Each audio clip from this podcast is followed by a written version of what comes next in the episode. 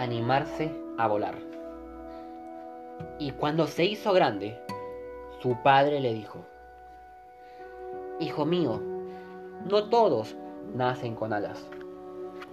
Y si bien es cierto que no tienes obligación de volar, opino que sería penoso que te limitaras a caminar teniendo las alas que el buen Dios te ha dado. Pero yo no sé volar, contestó el hijo. Ven, dijo el padre. Lo tomó de la mano y caminando lo llevó al borde del abismo de la montaña. ¿Ves, hijo? Este es el vacío. Cuando quieras, podrás volar.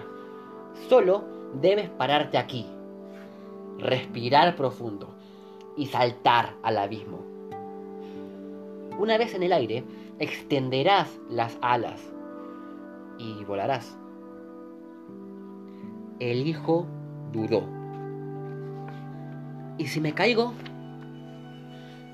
Aunque te caigas, no morirás. Solo algunos machucones que te harán más fuerte para el siguiente intento, contestó el padre. El hijo volvió al pueblo, a sus amigos, a sus pares, a sus compañeros, con los que había caminado toda su vida. Los más pequeños de mente le dijeron, estás loco, ¿para qué? Tu padre está delirando. ¿Qué vas a buscar volando? ¿Por qué no te dejas de pavadas? Y además, ¿quién necesita volar? Los más lúcidos también sentían miedo. ¿Será cierto? ¿No será peligroso?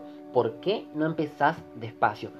En todo caso, prueba a tirarte desde una escalera o desde la copa de un árbol, pero desde la cima. El joven escuchó el consejo de quienes lo querían. Subió a la copa de un árbol y con coraje saltó. Desplegó las alas, las agitó en el aire con todas sus fuerzas, pero igual se precipitó a tierra. Con un gran chichón en la frente, se cruzó con su padre. Me mentiste. No puedo volar. Probé y mirá el golpe que me di. No soy como tú, mis alas son solo de adorno, lloriqueó. Hijo mío, dijo el padre, para volar hay que crear el espacio de aire libre necesario para que las alas se desplieguen. Es como para tirarse en un paracaídas. Necesitas cierta altura antes de saltar. Para aprender a volar, siempre hay que empezar corriendo un riesgo.